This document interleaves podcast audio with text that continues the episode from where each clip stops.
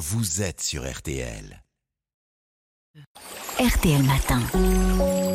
Ça va beaucoup mieux. Avec vous, Aline Perraudin. Alors, on est parmi les, les plus gros consommateurs d'antibiotiques en Europe, hein, après avoir baissé en, en 2020 avec les mesures prises contre le, le Covid. Notre consommation d'antibiotiques a repris l'an dernier, avec notamment le retour des infections hivernales courantes. Et oui, face à ces infections, l'usage des antibiotiques est encore trop souvent un réflexe. Un récent sondage montre que les Français associent les antibiotiques à la grippe.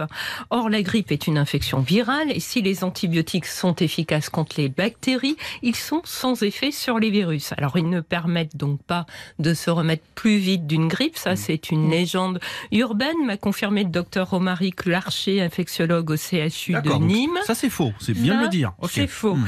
Les antibiotiques ne sont utiles qu'en cas de surinfection, mais la plupart du temps, les infections virales bah, ne se surinfectent pas et les antibiotiques ne servent à rien. Les antibiotiques ne marchent donc pas non plus contre les bronchites quand on a mal à la gorge?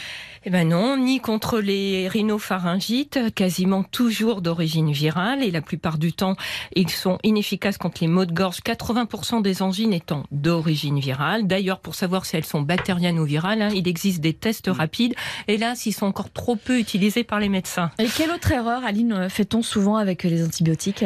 Bah, c'est de ne pas respecter la posologie du médecin, de ne pas prendre la dose indiquée ou d'interrompre le traitement avant, hein, sous prétexte qu'on se sent mieux. Cela expose à un risque de rechute car toutes les bactéries pathogènes ne sont pas forcément détruites. Alors ne pas respecter la durée ni la dose prescrite contribue aussi à l'antibiorésistance.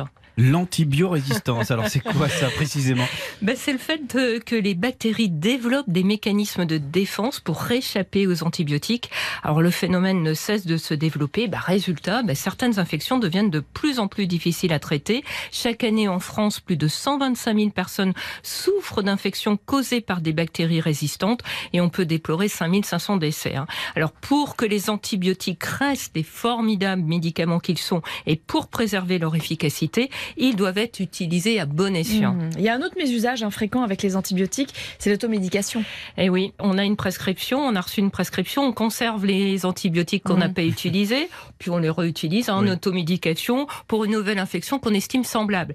Oui, mais sauf que même si on a des symptômes identiques, une infection n'est pas forcément due à la même bactérie. C'est la raison pour laquelle il faut jamais réutiliser les antibiotiques qui nous restent pour soi ou pour son entourage, hein, une erreur qu'on fait. Il est conseillé de les rapporter en pharmacie. C'est vrai que les antibiotiques fragilisent notre flore intestinale? Ben oui, aussi, d'ailleurs, des fois, on a des petits symptômes, hein, euh, parce qu'ils se contentent pas de tuer les bactéries qui causent euh, les, des maladies. À chaque traitement, de bonnes bactéries qui vivent dans notre intestin sont détruites et laissent la place à des bactéries résistantes aux antibiotiques. Or, aujourd'hui, on connaît l'importance du microbiote intestinal pour la santé en général. La prise d'antibiotiques n'est donc pas anodine. Merci beaucoup Aline, à demain. À demain.